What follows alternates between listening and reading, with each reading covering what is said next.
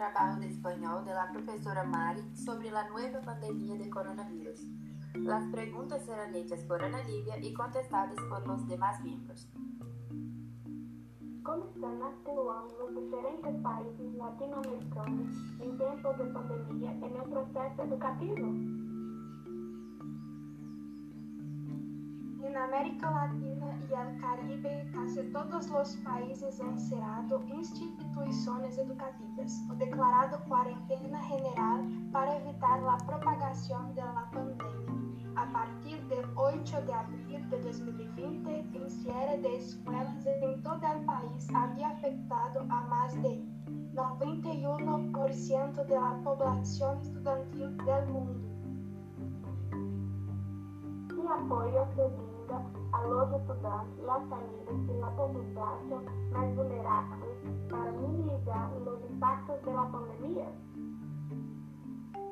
Para minimizar el impacto de estas medidas, Francia y China, por ejemplo, están guiando a estudiantes y maestros para continuar intelectuando a través de plataformas virtuales y aprendizaje a distancia.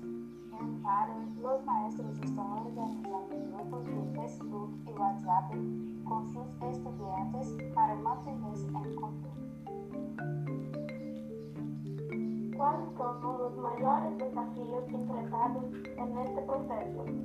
Esta transformação provocada por la pandemia de coronavírus servirá como uma, uma, uma experiência de aprendizagem para maestros, estudiantes e suas futuras gerações ya que o modelo considerado estándar em aulas se ha roto, apesar do crescimento de la ensino à distância e outras modalidades de ensino virtual. Alguns países se destacam de outros. Que países são e o porquê eles sejam melhor?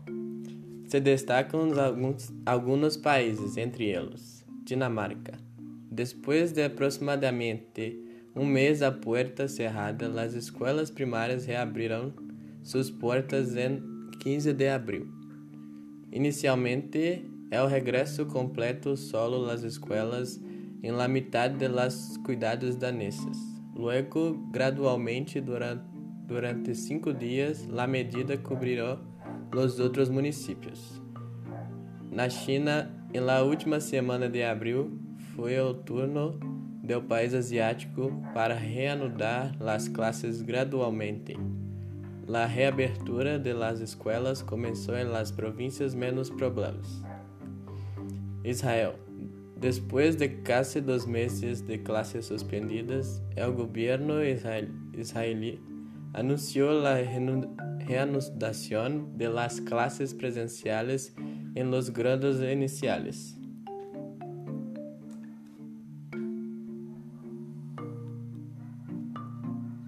iniciales.